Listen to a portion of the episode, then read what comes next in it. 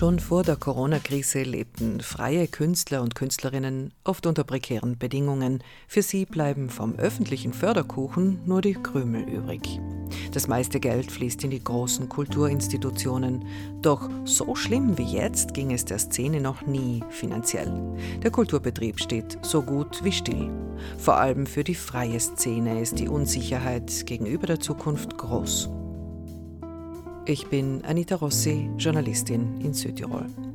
Ausgehend von einigen Fragen, aufgeworfen in der letzten Ausgabe der Kulturelemente, habe ich deren Schriftleiter Hannes Ecker eingeladen, der selbst auch bildender Künstler ist. Über Internet verbunden auch die junge Künstlerin Ali Paloma.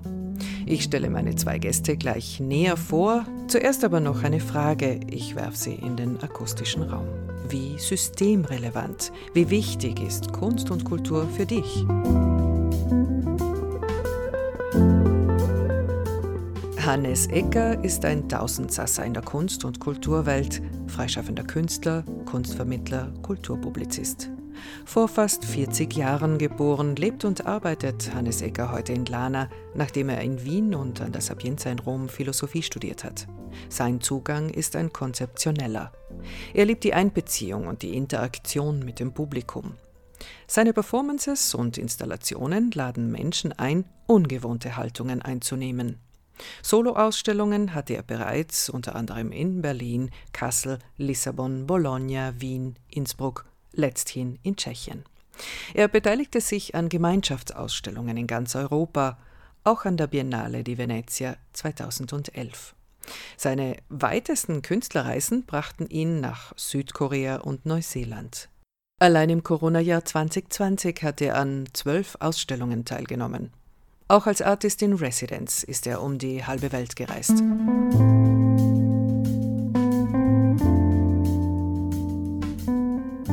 Ali Paloma heißt auf ihrer Identitätskarte Alexandra Paloma Angara. Sie ist in Brixen geboren, vor 28 Jahren. In Brixen hat sie heute auch ihr Atelier als Multimedia-Künstlerin und hier unterrichtet sie Kunst an einer Mittelschule. Vorher hat sie ihr Architekturstudium in Innsbruck abgeschlossen, wo sie am Institut für Architekturtheorie gearbeitet hat. Ihre Werke bewegen sich an der Schnittstelle zwischen Kunst und Architektur, lieben auch die Provokation, öffnen gern den Blick für feministische Betrachtungsweisen. Bekannt geworden ist sie unter anderem für ihr The Vulva Project vor vier Jahren, einer Reaktion auf die Tabuisierung des weiblichen Geschlechts. Beide Kunstschaffenden stellen immer wieder in Südtirol aus zum Beispiel treten sie in Kürze beide mit Werken in Erscheinung, die mit dem Licht spielen. In der Weihnachtszeit wird nämlich die Brixner Altstadt mit einem Kunstparcours bespielt, der 13 Installationen in Zusammenhang mit Themen der Zeit bringt, unter dem Namen Via Illuminativa. Ab dem dritten Adventssonntag und bis zum 6. Jänner. Du darfst gespannt sein auf die Metapher des Lichts. Suchen und finden, verstecken und entdecken ein etwas anderer weihnachtlicher Spaziergang.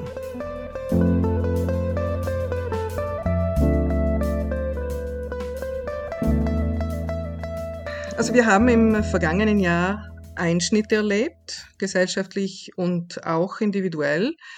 Äh, unser Leben in der Gemeinschaft und dazu zählt Kunst und Kultur wurde auf ein Minimum heruntergefahren und jetzt ertappen wir uns oder zumindest ich mich äh, dabei, mich zu fragen, wie kann Kunst stattfinden und, und nicht oder weniger, welche, was für Kunst kann stattfinden.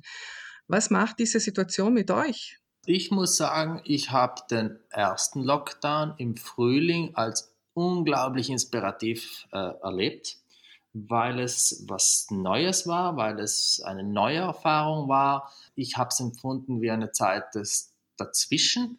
Es war so, es, es war irgendwie so ein eine Aufregung auch irgendwo in der Luft und ich habe das unglaublich spannend empfunden.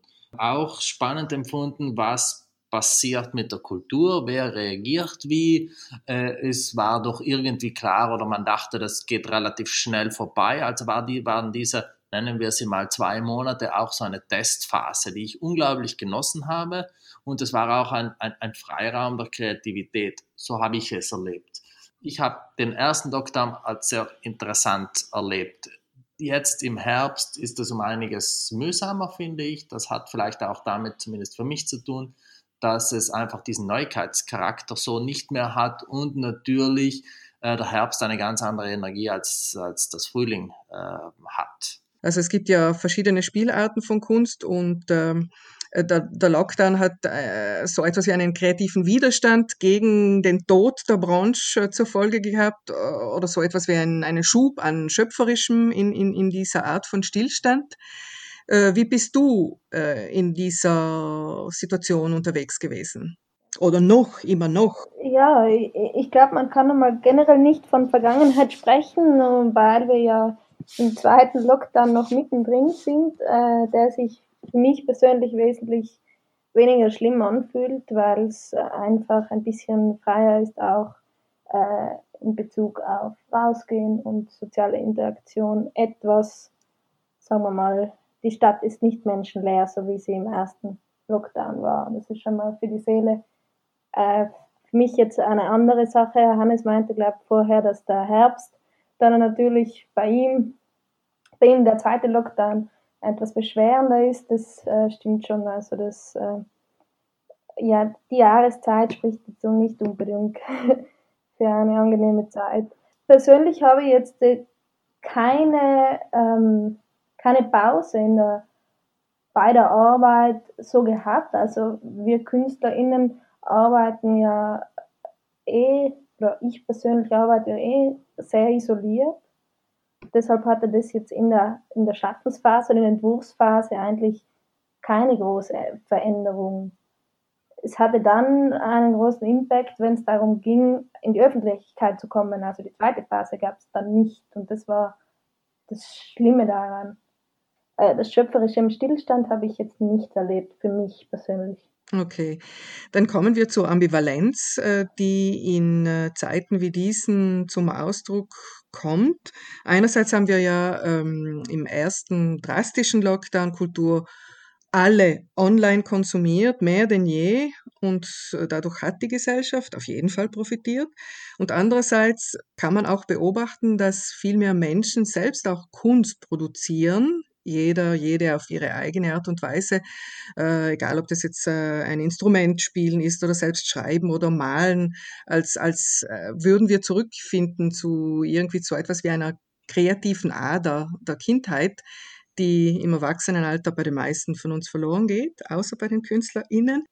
Kunst ist Teil unserer Natur und wird, glaube ich, vermehrt als solche wahrgenommen. Ähm, ich schließe daraus, wir müssen eigentlich Kunst derzeit hochhalten oder mehr verstehen als vitale Ader auch. Wenn ich sage eigentlich, eigentlich ist so ein böses Wörtchen. Wenn wir es einsetzen, sagen wir, dass wir es nicht ganz so ernst meinen, denn im konkreten Fall müssen KünstlerInnen um ihre Existenz bangen. Ali, du hast es angeschnitten, der ganze Kulturbetrieb als Wirtschaftsfaktor ist in einer tiefen Krise. Wie seht ihr diesen wirtschaftlichen Aspekt? Hm, meine Erfahrung, meine, meine Position ist im Grunde, ich sehe nicht heuer das Problem, äh, weil eine Kunstproduktion doch, wie Ali auch gesagt hat, sie sagt, äh, die Produktion geht weiter, ja, und man, man kann auch ein paar Monate produzieren, ohne vielleicht äh, äh, hinauszutreten oder auf, in, in, den Markt hineinzugehen oder mit den Galerien zu arbeiten. Wenn das zu lange dauert, wird es schwierig weniger ist heuer das Problem. Ich sehe das Problem viel, viel größer in den nächsten zwei bis drei Jahren. Äh, dieses Jahr war auch noch, es gab Unterstützungen, ob die zu hoch, zu gering, was auch immer, aber es gab sie, es gab noch öffentliches Geld. Wer weiß, wie die ganze Situation nächstes Jahr ausschaut, wer weiß, wie die Steuereinnahmen überhaupt das nächste Jahr ausschauen, wer weiß, wie die Budgets, die öffentlichen ausschauen und genauso wir können uns ungefähr auch ein bisschen äh, orientieren daran, was ist mit dem Privaten, äh, wer hat jetzt Lust, irgendwie Geld auszugeben, Kunst zu kaufen. Es gab im, im Sommer, würde ich sagen, noch so eine Solidaritätswelle, äh, irgendwie auch die Kunst, die Künstlerinnen zu unterstützen. Wer weiß, wie lange das hält. Also wir machen eigentlich die nächsten zwei, drei Jahre eher Sorge. Ich gehe davon aus, dass einige von dies, aus dieser Welt verschwinden werden, als ich meine aus dieser Kunstwelt. Es wird einfach, ich gehe davon aus, dass in zwei Jahren, drei Jahren um einiges weniger Künstlerinnen sich irgendwie auf diesem Kunstmarkt, in dieser Kunstwelt äh, dummeln. Und ganz, ganz schwierig ist es, glaube ich, zurzeit für die Jungen dort überhaupt hineinzukommen. Wie ist es bei dir, Ali? Ich glaube, dass in diesem Jahr viele, viele Dinge ans Licht gekommen sind, viele Schieflagen. Das ist wiederum sehr wichtig zu sensibilisieren, damit die Leute wissen, okay, äh, äh, die wenigsten wissen eigentlich, dass in Italien diesen, dieser Beruf der Künstlerin, des Künstlers, dass es diesen nicht gibt. Und äh, ich glaube, es ist jetzt wirklich ein höchste, höchste Eisenbahn, dass ähm, der Beruf der Künstlerin des Künstlers, das Berufsbild in Italien anerkannt wird, so wie es in Österreich und in Deutschland sehr wohl der Fall ist. Also es gibt keine Berufssparte äh, und folglich gibt es auch in diesen Krisenzeiten dann keinen wirklichen Rettungsschirm. Hannes hat schon angesprochen, es gab Unterstützungen, es gab kleine Initiativen, für die wir auch alle total dankbar sind. Aber es gibt keine ähm, Sozialversicherung für Künstlerinnen, es gibt ja nichts, was uns zukünftig auch, wie Hannes äh, es anspricht, in diesen nächsten Jahren Halt gibt. Also wir können auf jeden Fall nicht immer von diesen kleinen Zuckerlen sozusagen, von diesen Hilfspaketen äh, abhängig sein. Also du brauchst einfach äh, eine Konstante, die uns in unserem Beruf unterstützt. Künstler sein ist kein Hobby, es ist ein Beruf wie jeder andere und das hat auch äh, ja, so geregelt zu sein, also wirtschaftlich und politisch. Ja. Du sprichst also auch äh, Kollektivverträge, gesetzliche Mindestlöhne und eben die, die Rentenabsicherung an, äh, die es in, anderswo in Europa für Künstler und Künstlerinnen gibt. Wer lauter brüllt, wird gehört. Heißt das, dass ihr dann als Branche, äh, als Mitglieder dieser, dieser Gemeinschaft einfach zu leise seid? Kann das sein? natürlich sind wir leise. Ja? Wir, sind, äh, wir sind Individuen, wir, wir sind nicht in Verbänden organisiert, das stimmt alles. Wir haben ganz unterschiedliche Positionen. Es sind auch die Einkommenspositionen sehr, sehr unterschiedlich. In diesem Kunstzelt gibt es Leute, die aus ihrer Kunst 200, 300 Euro im, im Jahr verdienen. Es gibt aber auch Leute, die ein schönes Einkommen damit haben, sehr, sehr unterschiedlich. Da gibt es total andere, unterschiedliche Interessen. Es gibt ganz unterschiedliche Backgrounds. Es gibt ganz viele Nebenjobs. Äh, es ist eine, einfach eine sehr, irgendwo auch eine sehr individualistische und sehr ähm, vielfältige Szene. Ich glaube, gerade diese Vielfältigkeit ist unglaublich wichtig. Das, dessen bin ich äh, überzeugt. Auch in der Qualität, auch in, also ich glaube, die Vielfalt tut äh, schlussendlich gut. Bei diesen Diskussionen um die Anerkennung des Berufsbildes, äh, ich weiß nicht. Mir ist eigentlich nicht so wichtig. Also die Anerkennung ist in dem Moment wichtig, wenn es auch dafür irgendwie was gibt. Ja, wenn es eine Anerkennung ja. auf dem Papier ist, dann ist die relativ, dann ist die zahnlos und relativ uninteressant. Ja, wenn die Anerkennung. Ja, aber eine Anerkennung ist die Grundlage für wirtschaftliche äh, Hilfestellung. Es kann eine Grundlage sein für die Zukunft, es kann eine Grundlage für die mittelfristige Zukunft sein. Aktuell ist sie keine, auch weil es sie nicht gibt. Ja, aber es muss nur, weil es eine Anerkennung gibt, heißt das nicht, dass es eine spezielle Förderung äh, geben wird. Ich finde auch sehr interessant, die Sprache verrät oft so, so, so feine Nuancen. Also ich glaube, es gibt nur in der Kunst spricht man von Gagen, von Entschädigungen.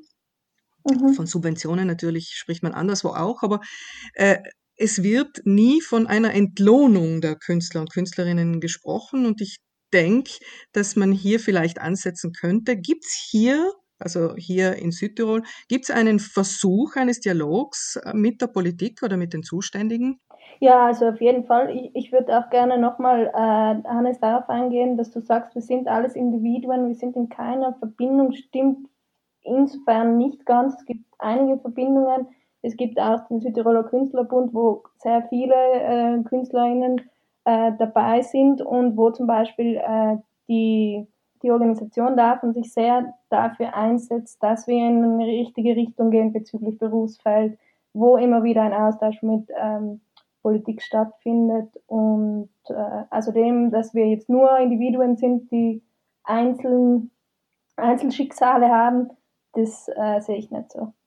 Hannes, bei dir, du sitzt ja heute bei dem Gespräch nicht nur als freischaffender Künstler, sondern hast eigentlich eine Doppel- oder sogar eine Dreifachrolle. Und da wäre es mir ganz recht, wenn du jetzt auch diesen Blickwinkel einbringst. Also bist ja auch in der Kunstvermittlung als Publizist tätig und auch äh, ein bisschen als Kunstlobbyist. Bin ich da richtig? Zum Teil ja, also mein Berufsfeld ist sehr äh, weit gefächert. Das hilft mir zurzeit sehr. Mir hilft das auch, so verschiedene Blickpunkte reinzubekommen. Äh, was du angesprochen hast, was nicht stimmt, ist, ich bin kein, ich habe nichts mit Kunstlobbyismus zu tun. Äh, es geht eigentlich um Kulturlobbyismus und zwar bin ich durch einen äh, vielleicht auch Zufall. Es, Im Grunde war es eine Losung. Äh, es wurde von 24 äh, Vereinen und Dachverbänden, die sehr, sehr unterschiedlich aufgestellt sind. Also der Südtiroler Künstlerbund ist Mitglied, genauso wie der Chorverband oder der Verband der Musikkapellen, genauso wie das Kulturinstitut, also sehr, sehr unterschiedliche Kulturplayer, die auch ganz unterschiedlich aufgestellt sind, also zum Teil, zum Großteil ehrenamtlich, zum Teil ehrenamtlich mit Hauptamtlichen und so weiter und so fort. Und äh, dort wurde dieser Verein oder diese Vereinigung Allianz der Kultur gegründet mit dem Ziel, äh, die Kultur nach außen zu vertreten, die Kultur gegenüber der Politik, die Kultur gegenüber der Gesellschaft zu vertreten. Und dort gab es eine, man wollte nicht wählen, sondern man versuch, hat ein anderes demokratisches Mittel versucht und das war eine Losung. Und ich bin dann halt durch Zufall in diese Steuerungsgruppe hineingelost worden. Und äh, dort sind wir dabei äh, zu verstehen, was könnte Lobbyarbeit äh, für die Kultur äh, bedeuten und äh, was könnte sie bringen und wie, wie kann man das auf einen Weg bringen. Ja, also wie kann man vielleicht auch sowas konstruieren wie eine IG, wie es in Österreich Österreich gibt. Äh, wie geht das? Ja, und da sind wir zurzeit in, Austausch mit verschiedenen solchen eigentlichen Interessensvertretungen, im, im, vor allem im deutschsprachigen Ausland. Was, was ich glaube, was es nicht geht, es ist nicht eine Lobbyarbeit für Künstlerinnen und Künstler, sondern es geht um einen viel breiteren äh, Kulturbegriff. Äh, der, der, Künstlerbund hingegen, der Südtiroler Künstlerbund, arbeitet zurzeit sehr stark an einer Interessens, einer gewerkschaftlichen Interessensvertretung für die Künstlerinnen und Künstler, ja, was, was absolut unterstützenswert ist und was unbedingt zu machen ist. Da geht es um Themen wie Definition von äh, von, von Honoraren, ja, für Ausstellungshonorare und so weiter und so fort. Da, da liegt ganz, ganz viel im Argen. Da liegt viel im Argen, weil sich äh, jahrelang vielleicht oder jahrzehntelang niemand so sehr darum gekümmert hat, vielleicht weil es auch nicht so wichtig war, vielleicht weil auch niemand wollte, ja. Vielleicht ist es auch ein bisschen die Schuld der Künstlerinnen und Künstler äh, selbst, ja, die auch bestimmte Sachen einfach nicht einfordern. Was ich doch glaube, durch diese Krise jetzt, auch durch diese vermehrte Diskussion äh, dieser Themen. Ja, jetzt wird plötzlich über Geld gesprochen. Wir als äh, Europäer sprechen ja nicht so wahnsinnig gern über Geld und wir Künstler sprechen ja auch viel lieber über alles andere, nur nicht über Geld. Und jetzt wird plötzlich über Geld gesprochen. Und das heißt, das klärt uns selbst oder den Künstlerinnen selbst auch irgendwie äh, die Positionen, die müssen wir aber auch äh, gegenüber den Institutionen äh, stark vertreten.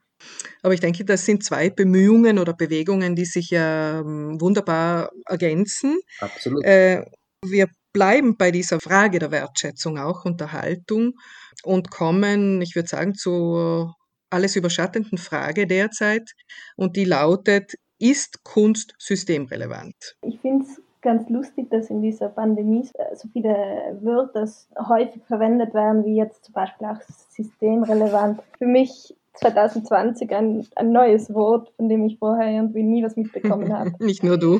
Ich muss sagen, dass ich dieses Wort nicht mag, weil es die Gesellschaft extrem spaltet und weil man damit auch werten muss, was ist wertvoll und was nicht für uns als Gesellschaft. Und das finde ich sehr spaltend. Ich glaube, wir sind alle extrem dankbar für die in der Krise definierten systemrelevanten Berufe, für alle Leute im Gesundheitssektor, für alle Leute, die in der Kasse arbeiten. Kulturschaffende und wie auch viele andere Bereiche werden jetzt nicht in diese Kategorie systemrelevant eingeordnet, aber es braucht eine Debatte eben, wie problematisch dieser Begriff ist von mir aus gesehen, weil er ist vielleicht, Kunst und Kultur ist vielleicht in diesem Moment wird sie nicht als systemrelevant bezeichnet, aber es ist auf jeden Fall sehr sozial relevant. Also es hat eine große Bedeutung hinsichtlich soziologischen Fragen der Gesellschaft, äh, was macht uns aus und es geht um seelische Bedürfnisse, um geistige Bedürfnisse. Du sprichst an, also das eine ist das Überleben, das andere ist über das Überleben hinaus, also das auch sich wohlfühlen ja, genau. in der Gemeinschaft. Ja. Und ich finde es trotzdem spannend, man kann zu dem Wort stehen, wie man will, dass es ein Nachdenken bewirkt auch, äh, welche Prioritäten habe ich im Leben, welche hast du im Leben und mhm. äh, wie kommen ja. wir da zusammen? Und uh, im Prinzip auch die Frage, welche Rolle, das ist eine uralte Frage, welche Rolle spielt Kunst im gesellschaftlichen Leben? Hannes, äh, hast du dir diese Frage beantwortet? Ich habe es mir beantwortet und ich bin absolut der Meinung, dass Kunst äh, systemrelevant ist, weil wenn ich mir eine, eine Gesellschaft vorstelle, in der es keine Kunst gibt, oder wir haben ja in der Geschichte Beispiele von Gesellschaften, in der es zumindest keine freie Kunst gibt, da fehlt doch ganz was Wichtiges. Es fehlt einmal diese, äh, auch dieses gesellschaftliche Moment, dieses Zusammenkommen, dieses, äh, es, es fehlt ein kritischer ja. Moment vielleicht, es fehlt eine ästhetische Bildung, es fehlt äh, eine Auseinandersetzung, es fehlt ein anderer Blick, der den Kunst manchmal in, zu irgendwelchen Themen oder Gegenständen oder Formen irgendwie hineinbringen kann. Es fehlt eine gewisse Innovation und es fehlt ein gewisser Austausch. Und wir dürfen ja auch nicht vergessen, dass wir als Gesellschaft ja uns eigentlich andauernd weiterentwickeln und andauernd wieder neu erfinden. Und ich glaube, wir passen uns ja andauernd äh, als Individuen, aber, auch als Gesellschaft andauernd an die, an die sich verändernde Welt an. Und ich glaube doch, dass, dass Kunst dort so etwas wie eine Membran vielleicht ist, vielleicht etwas, was dazwischen liegt, wo auch vielleicht neue Szenarien ausgetestet werden können, ohne dass das jetzt äh, Gesellschaftsexperimente werden, sondern es ist so ein, es ist so ein Safe Space irgendwo, wo Dinge passieren können, ausprobiert werden können, die dann in die Gesellschaft zurückstrahlen, die dann vielleicht Diskussionen auslösen, die vielleicht auch erst in x Jahren aufgegriffen werden oder auch veraltet werden äh, sein können oder irgendwie nicht mehr aktuell sind. Ich glaube, das ist so ein bisschen ein, ein Sonderbereich in der Gesellschaft, der eine gewisse Freiheit hat, eine gewisse Eigenständigkeit, aber ganz, ganz stark auf die Gesellschaft zurückwirkt und der, ich glaube, unglaublich viel bringt. Nicht in dem, im, im Moment immer, aber auf die, auf die lange Sicht, ja, wenn ich mir eine Gesellschaft ohne Kunst vorstelle, oder eigentlich, Anita, du hast das im Grunde, glaube ich, in deiner Einführung schon beantwortet. Du hast gesagt, ganz viele Menschen sind selbst kreativ geworden wie Kinder. Ähm, ich glaube, auch das ist ein ganz wichtiger Punkt, gerade in schwierigen Momenten irgendwie kreativ zu sein, sich mit etwas anderem auseinanderzusetzen, äh, mit, mit Vorstellungen, mit Visionen, das sind alles Dinge, die mit der Kunst zu tun haben und das sind alles Dinge, die Kunst in die Gesellschaft bringt. Und jetzt hake ich da nochmal ein, apropos Kinder. Äh, erst neulich habe ich auf Ö1 eine, eine Sendung mit Klaus Beimann, also mit dem Theatermenschen Klaus Beimann gehört, dem alternden Großen des Theaters, der ein wunderschönes Bild auch ähm, skizziert hat von Kunst als Ort des Staunens, äh, Staunens wirklich im, im, im Sinne der Kinder, die Welt mit den Augen der Kinder zu sehen. Kann das vielleicht auch eine Krücke sein, Ali, in der Wertschätzung von Kunst, in der Betrachtung von Kunst oder von der Rolle der Kunst für dich? Ich glaube, das sind große philosophische Fragen. Was ist Kunst? Bedeutet, wenn man sich jetzt kreativ auseinandersetzt äh, und malt oder was, was äh, handwerkliches, was was produziert, ist das dann Kunst? Ja, genau, wo, wo ist diese Grenze? Also, oder wo sind diese, ist das eine schwimmende Grenze? Äh, und wa, was Kunst jetzt für eine Gesellschaft für eine Rolle spielt, ich glaube, ähm, Hannes hat es ganz schön angesprochen, dass es eben auch so etwas Gesellschaftliches ist, das Menschen zusammenführt. Das ist, glaube ich, ganz ein wichtiger Faktor, der momentan in dieser ganzen äh, Pandemie wegfällt. Mhm. Davon habe ich auch äh, vorher gesprochen. Beim Lockdown hat es diesen zweiten Moment nicht gegeben, des Zusammenkommens, des Austauschs. Äh, ich glaube, man muss aber schon auch sagen, dass Kunstschaffende, wenn es jetzt nochmal um diese Rolle der Kunst für die Gesellschaft geht, ich kenne viele Künstler und innen und zähle mich auch selbst dazu, dass es eigentlich sehr persönliche Auseinandersetzungen sind. Das ist wie ein Mikroskop, das man nach innen richtet und äh, erzählt den BetrachterInnen irgendwelche Geheimnisse. Also ich weiß nicht, ob, das, ob es diese Rolle der Kunst in der Gesellschaft, äh, die über das kann man ganz lange sprechen, glaube ich. Das, ist das sind die großen Fragen, die die Menschheit bewegen.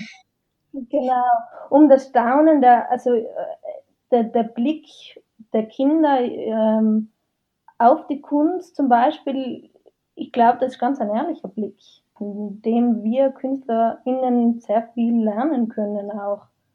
Die sind ja nicht in diesem Diskurs oft drinnen und stellen ganz einfache Fragen. Und die Rücksprache mit Kindern ist extrem spannend, finde ich, besonders bei Ausstellungen oder wenn man denen was zeigt. Inwiefern? Ja, die betrachten das halt alle viel pragmatischer manchmal. Oder, oder eben viel fantastischer auch.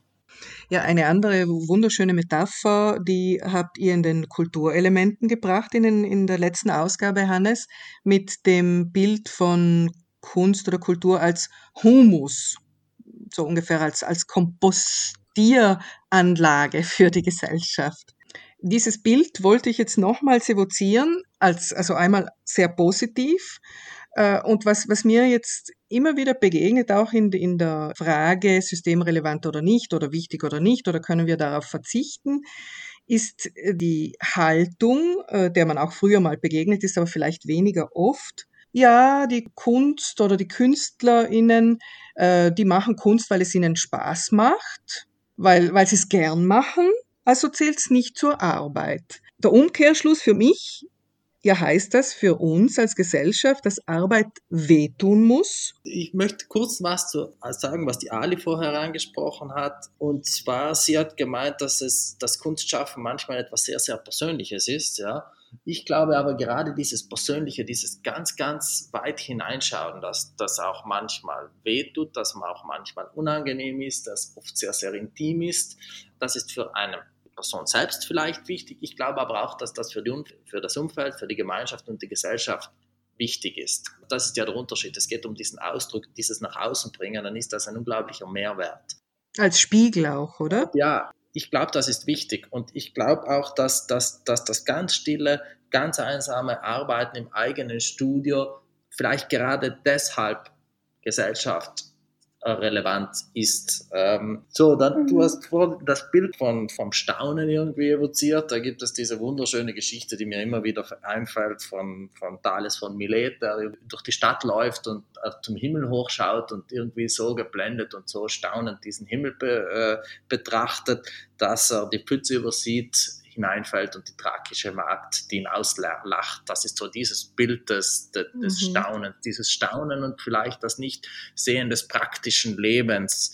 Das ist ein Bild, das, das ich sehr mag. Also, und ich glaube, dieses Staunen ist, ist unglaublich wichtig und wie selten staunen wir und wie selten werden wir überrascht. Und ich glaube auch dieser Lockdown, dieses und Pandemie, die hat uns überrascht, die hat uns total durcheinander gebracht. Mich hat ein Freund angerufen nach in den ersten Wochen im Lockdown im Frühling und hat gesagt, und Hannes?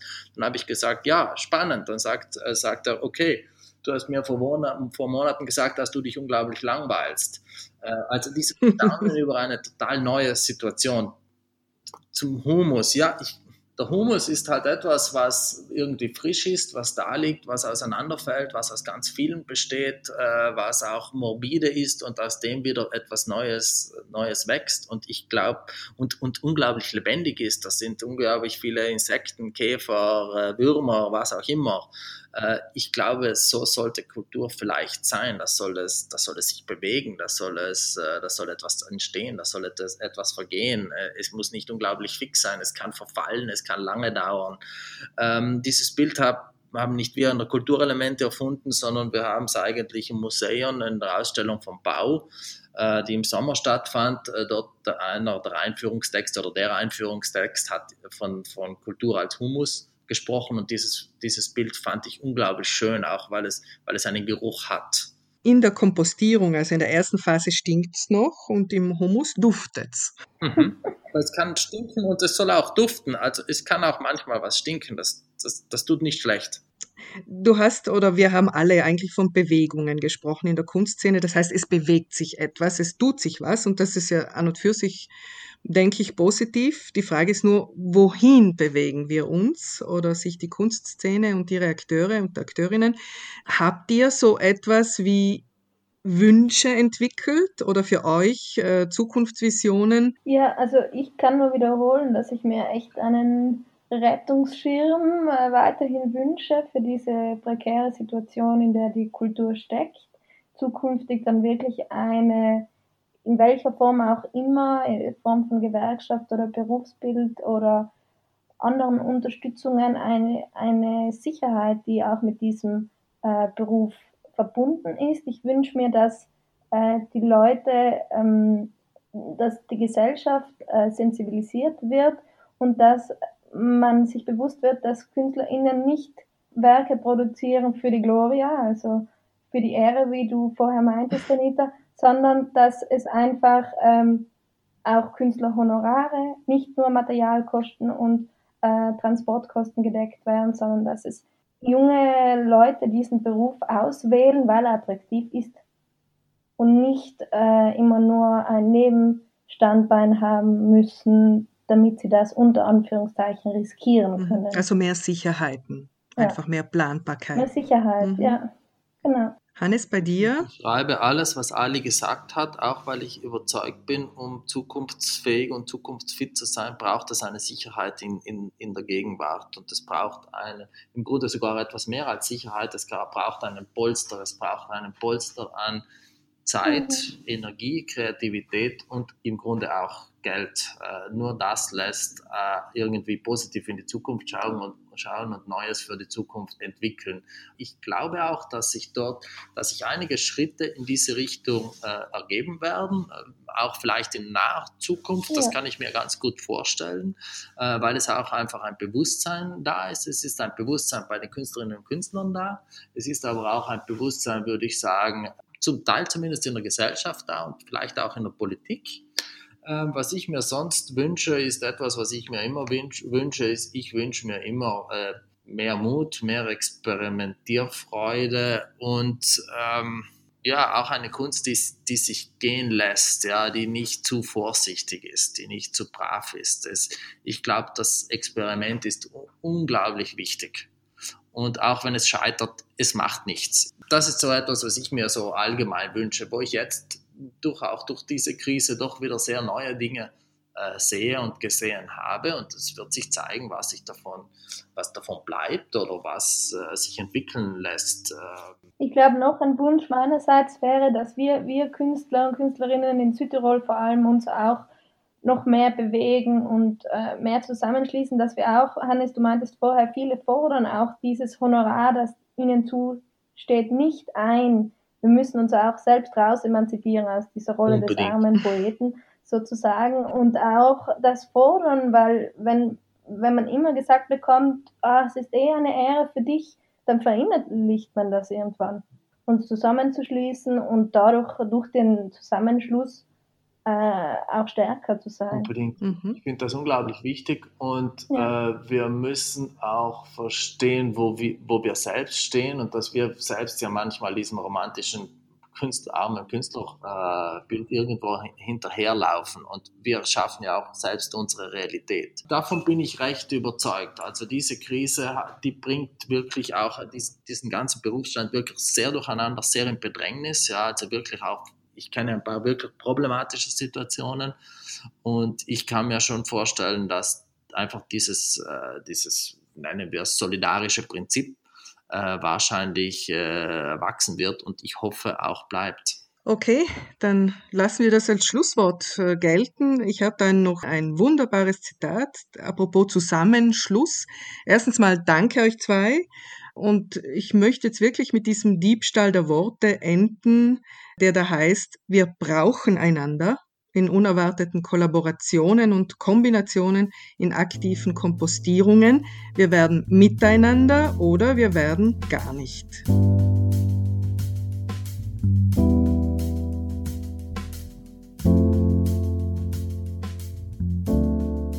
Aus dem Editorial der jüngsten Kulturelemente. Die Zukunft ist noch nicht abgesagt. Auch gibt es eine winzige Good News von Seiten der Landesregierung. Die außerordentliche Corona-Hilfe für Kunstschaffende wurde nämlich von 2000 auf 3000 Euro aufgestockt und kann noch bis Jahresende in Anspruch genommen werden. Im Übrigen findest du sowohl Hannes Ecker als auch Ali Baloma im Netz und beide vertreten im Kunstparcours Via Illuminativa in Brixen ab dem 13. Dezember. Noch ein heißer Tipp – die Ausstellung Lockout in der Festung Franzensfeste, kuratiert vom Kulturjournalisten Heinrich Schwarzer. Leider momentan nur im virtuellen Raum. Sie zeigt eine ganz persönliche Perspektive auf den Lockout mit Arbeiten von 50 Südtiroler Künstler und Künstlerinnen. Eine davon ist Ali Baloma, absolut sehenswert. In zwei Wochen hörst du mich wieder, wenn du magst, auf Spotify, Encore oder von meiner eigenen Webseite aus. Ich plane im Dezember noch drei Podcast-Folgen. Einmal zur Situation der Frauen, einmal zum ganz besonderen Weihnachten 2020 und zwar in Subsahara-Afrika und als Abschluss einen sehr persönlichen Jahresrückblick.